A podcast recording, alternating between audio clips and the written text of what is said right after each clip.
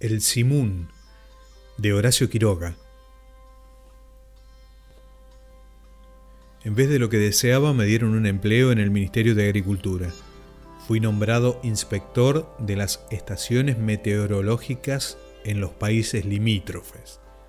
Estas estaciones, a cargo del gobierno argentino, aunque ubicadas en territorio extranjero, desempeñan un papel muy importante en el estudio del régimen climatológico. Su inconveniente estriba en que, de las tres observaciones normales a hacer en el día, el encargado suele efectuar únicamente dos y muchas veces ninguna. Llena luego las observaciones en blanco con temperaturas y presiones de pálpito, y esto explica por qué en dos estaciones, en territorio nacional a tres leguas distantes, mientras una marcó durante un mes las oscilaciones naturales de una primavera tornadiza, la otra acusó obstinadamente y para todo el mes una misma presión atmosférica y una constante dirección del viento. El caso no es común, claro está, pero por poco que el observador se distraiga cazando mariposas, las observaciones de pálpito son una constante amenaza para las estadísticas de meteorología. Yo había, a mi vez, cazado muchas mariposas, mientras tuve a mi cargo una estación y por esto ¿Acaso el ministerio halló en mí méritos para vigilar oficinas cuyo mecanismo tan bien conocía? Fui especialmente encomendado de informar sobre una estación instalada en territorio brasileño al norte de Iguazú. La estación había sido creada un año antes, a pedido de una empresa de maderas. El obraje marchaba bien, según informes suministrados al gobierno, pero era un misterio lo que pasaba en la estación. Para aclararlo, fui enviado yo, cazador de mariposas meteorológicas, y quiero creer que, por el mismo criterio con que los gobiernos sofocan una vasta huelga, nombrando ministro precisamente a un huelguista. Remonté pues el Paraná hasta Corrientes, trayecto que conocía bien. Desde allí a Posadas el país era nuevo para mí y admiré, como es debido, el cauce del gran río anchísimo, lento y plateado, con islas empenechadas en todo el circuito de tacuaras dobladas sobre el agua como inmensas canastillas de bambú. Tábanos, los que se deseen. Pero desde Posadas hasta el término del viaje el río cambió singularmente. Al cauce pleno y manso sucedía una especie de lúgubre aqueronte, encajonado entre sombrías murallas de cien metros, en el fondo del cual corre el Paraná, envuelto en torbellinos de un gris tan opaco que más que agua apenas parece otra cosa que lívida sombra de los murallones, ni aún sensación de río, pues las sinuosidades incesantes del curso cortan la perspectiva a cada trecho. Se trata en realidad de una serie de lagos de montaña hundidos entre tétricos cantiles de bosque, basalto y arenisca barnizada en negro. Ahora bien, el paisaje tiene una belleza sombría que no se halla fácilmente en los lagos de Palermo. Al caer la noche, sobre todo, el aire adquiere en la honda de presión una frescura y transparencia glaciales. El monte vuelca sobre el río su perfume crepuscular y en esa vasta quietud de la hora el pasajero avanza sentado en proa, tiritando de frío y excesiva soledad. Esto es bello, y yo sentí hondamente su encanto. Pero yo comencé a empaparme en su severa hermosura un lunes de tarde y el martes de mañana vi lo mismo, e igual cosa el miércoles, y lo mismo vi el jueves y el viernes. Durante cinco días, a donde quiera que volviera la vista, no veía sino dos colores, el negro de los murallones y el gris lívido del río. Llegué por fin Trepé como pude la barranca de 120 metros y me presenté al gerente del obraje, que era a la vez el encargado de la estación meteorológica. Me hallé con un hombre joven aún, de color cetrino y muchas patas de gallo en los ojos. Bueno, me dije, las clásicas arrugas tropicales. Este hombre ha pasado su vida en un país de sol. Era francés y se llamaba Brian, como el actual ministro de su patria. Por lo demás, un sujeto cortés y de pocas palabras. Era visible que el hombre había vivido mucho y que el cansancio de sus ojos, contrarrestando la luz, correspondía a todas veras igual fatiga del espíritu. Una buena necesidad de hablar poco por haber pensado mucho. Hallé que el obraje estaba en ese momento poco menos que paralizado por la crisis de madera, en Buenos Aires y Rosario no sabían qué hacer con el stock formidable de lapacho, incienso, petiribí y cedro, de toda viga que flotara o no. Felizmente, la parálisis no había alcanzado a la estación meteorológica. Todo subía y bajaba, giraba y registraba en ella que era un encanto, lo cual tiene su real mérito pues cuando las pilas Edison se ponen en relaciones tirantes con el registrador del anemómetro puede decirse que el caso es serio. No solo esto, mi hombre había inventado un aparatito para registrar el rocío, un hechizo regional con el que nada tenían que ver los instrumentos oficiales, pero aquello andaba de maravillas. Observé todo, toqué, Compulsé libretas y estadísticas con la certeza creciente de que aquel hombre no sabía cazar mariposas. Si lo sabía, no lo hacía por lo menos. Y esto era un ejemplo tan saludable como moralizador para mí. No pude menos de informarme, sin embargo, respecto del gran retraso de las observaciones remitidas a Buenos Aires. El hombre me dijo que es bastante común, aún en obrajes con puerto y chalana en forma, que la correspondencia se reciba y haga llegar a los vapores metiéndola dentro de una botella que se lanza al río. A veces es recogida, a veces no. ¿Qué objetar a esto? Quedé pues encantado. Nada tenía que hacer ya. Mi hombre se prestó amablemente a organizarme una cacería de antas, que no casé, y se negó a acompañarme a pasear en Guaviroba por el río. El Paraná corre allá nueve millas con remolinos capaces de poner proa al aire a remolcadores de jangadas. Pasé, sin embargo, y crucé el río, pero jamás volveré a hacerlo. Entretanto la estada me era muy agradable hasta que uno de esos días comenzaron las lluvias. Nadie tiene idea en Buenos Aires de lo que es aquello cuando un temporal de agua se asienta sobre el bosque Llueve todo el día, sin cesar, y al otro, y al siguiente, como si recién comenzara, en la más espantosa humedad de ambiente que sea posible imaginar. No hay frotador de caja de fósforos que conserve un grano de arena y si un cigarro ya tiraba mal 30 en pleno sol, no queda otro recurso que secarlo en el horno de la cocina económica donde se quema. Claro está.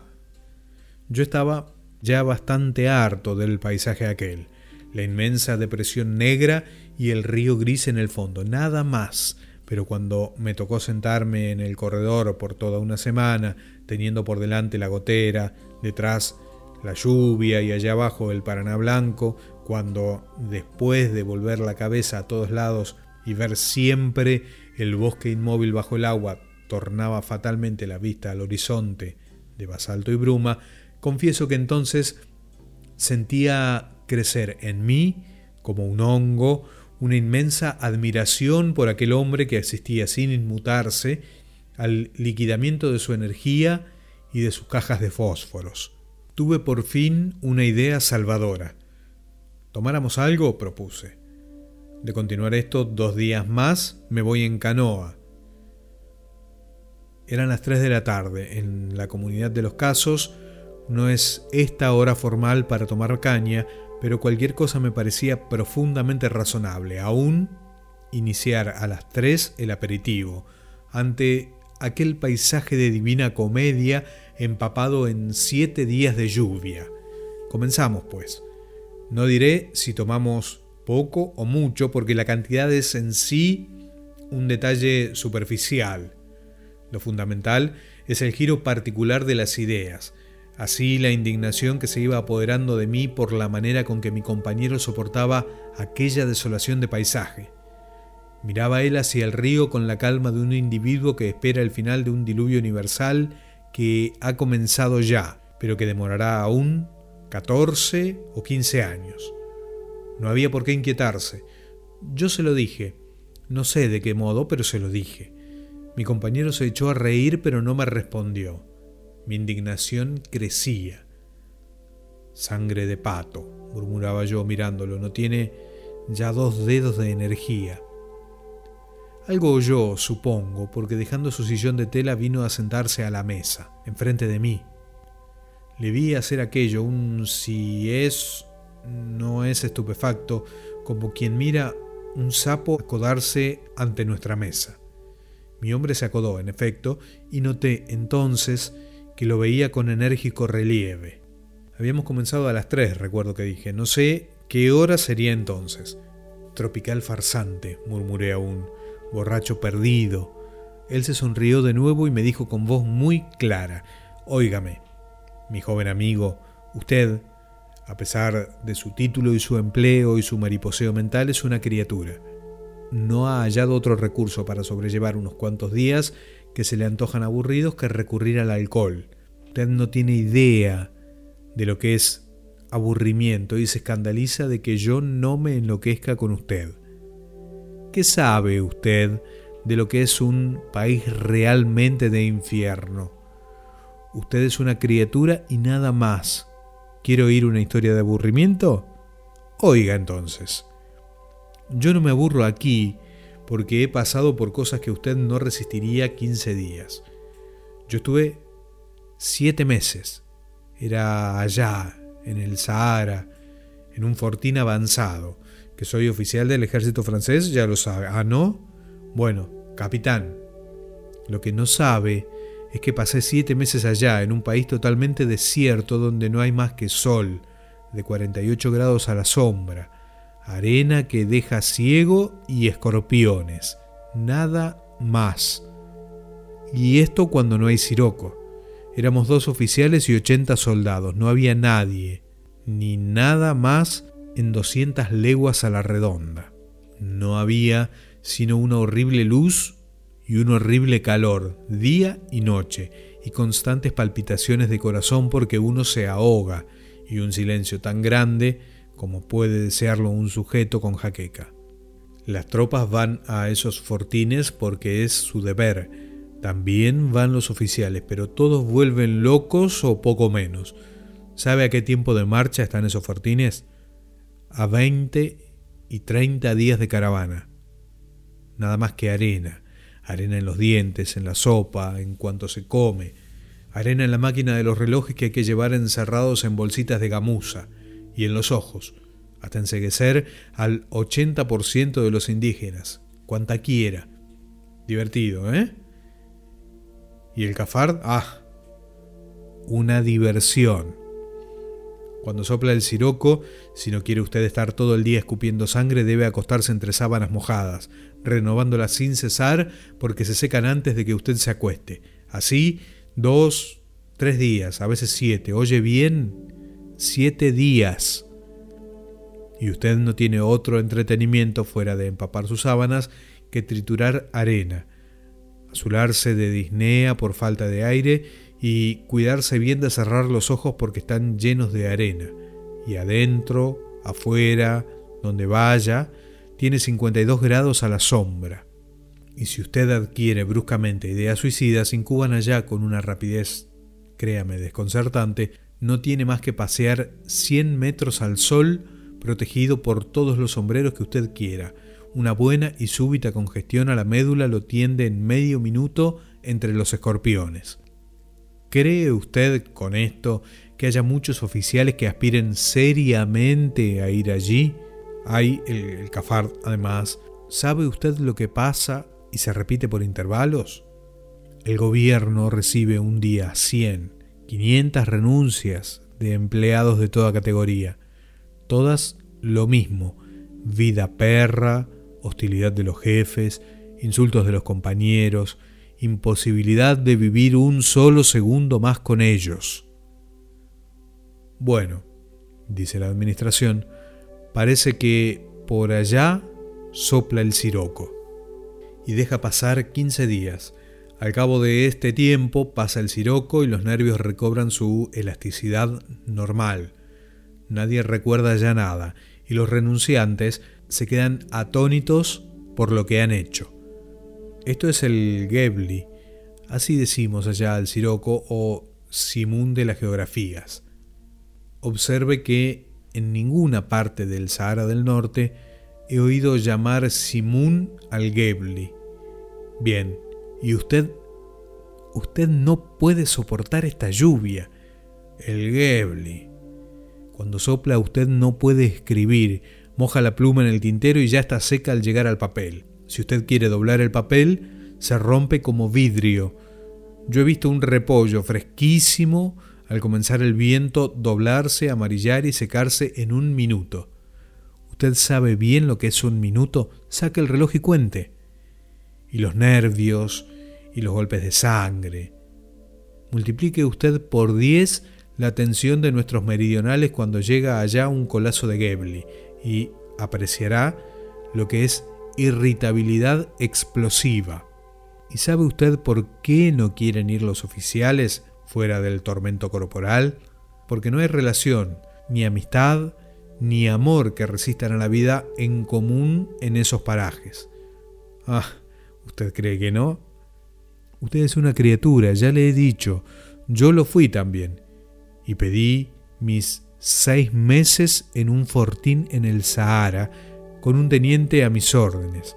Éramos íntimos amigos, infinitamente más de lo que pudiéramos llegar a serlo usted y yo en 20 generaciones. Bueno, fuimos allá y durante dos meses nos reímos de arena, sol y cafard. Hay allá cosas bellas, no, no se puede negar. Al salir el sol, todos los montículos de arena brillan. Es un verdadero mar de olas de oro. De tarde los crepúsculos son violeta, puramente violeta y comienza el Gebli a soplar sobre los médanos. Va arrasando las cúspides y arrancando la arena en nubecillas, como humo de diminutos volcanes. Se los ve disminuir, desaparecer para formarse de nuevo más lejos. Sí, así pasa cuando sopla el siroco. Y esto lo veíamos con gran placer en los primeros tiempos. Poco a poco el cafard comenzó a arañar con sus patas nuestras cabezas debilitadas por la soledad y la luz.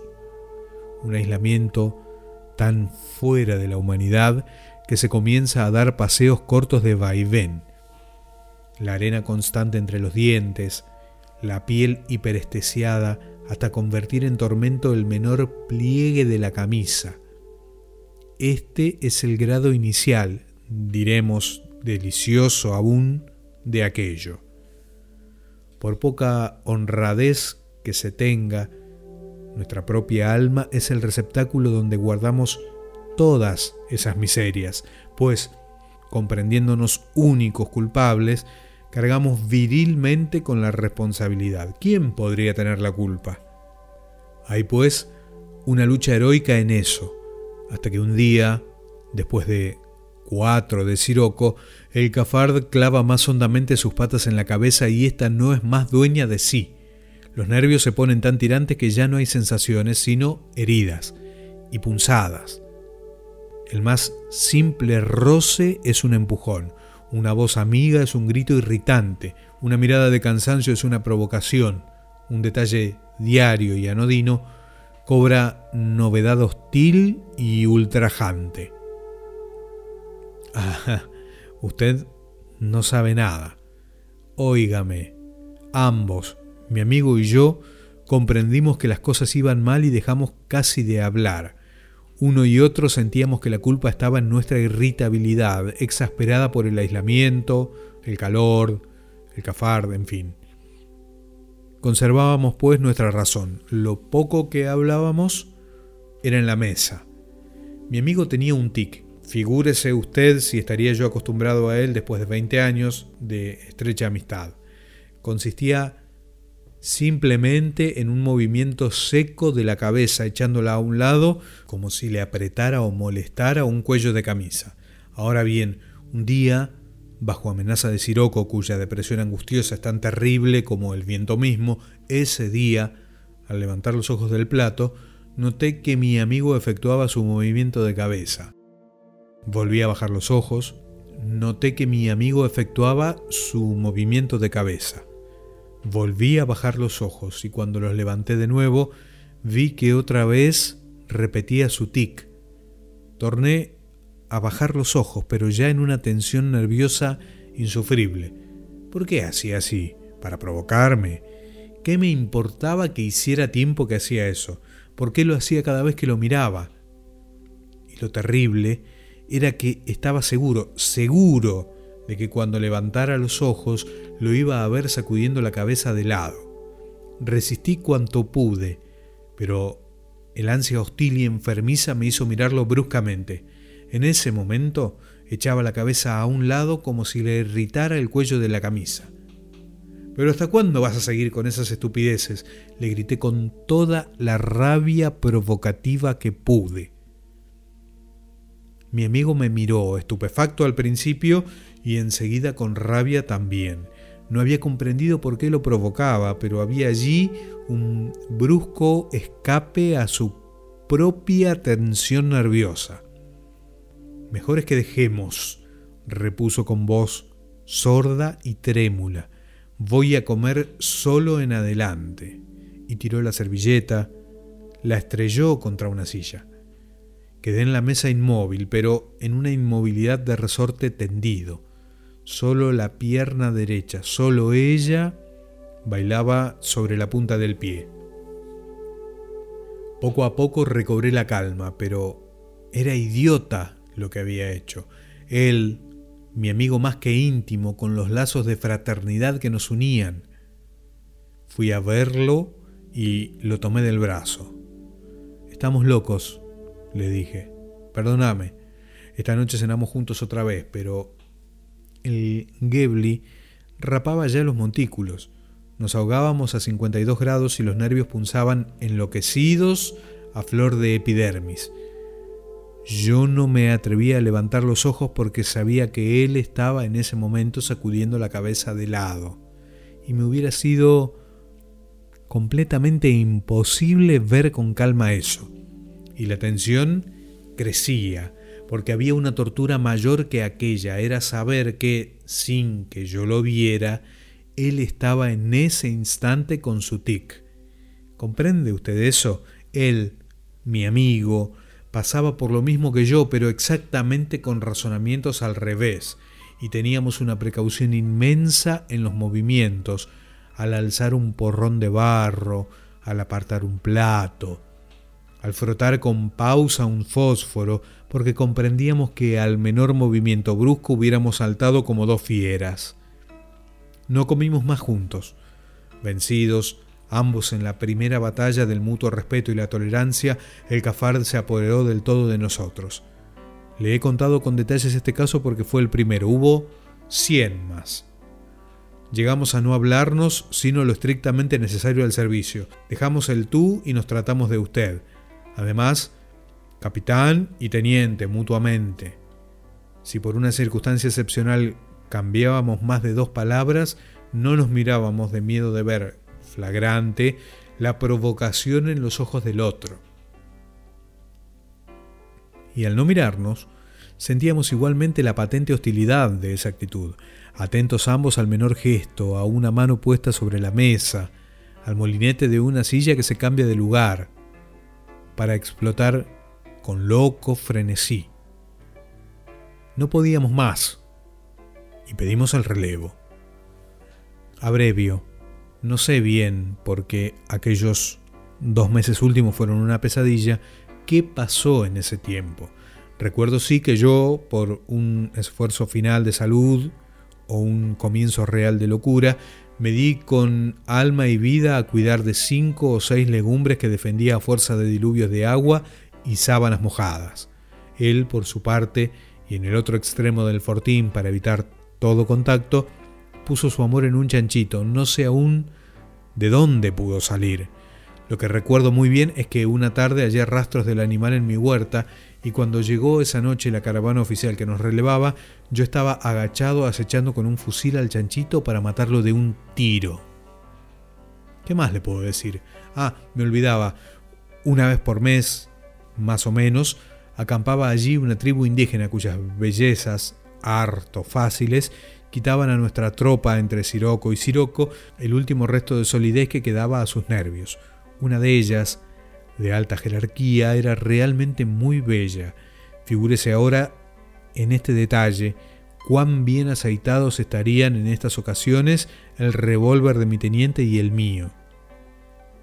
Bueno, se acabó todo. Ahora estoy aquí muy tranquilo tomando caña brasileña con usted, mientras llueve.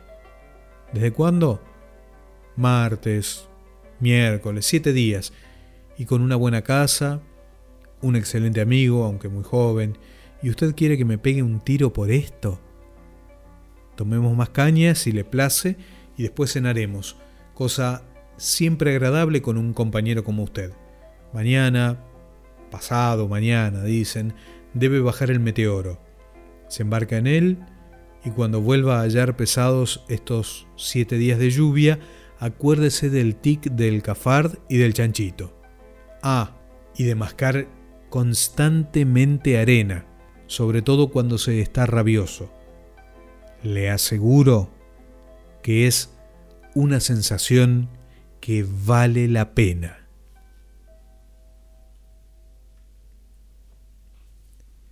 Del libro Anaconda de Horacio Quiroga, El Simún.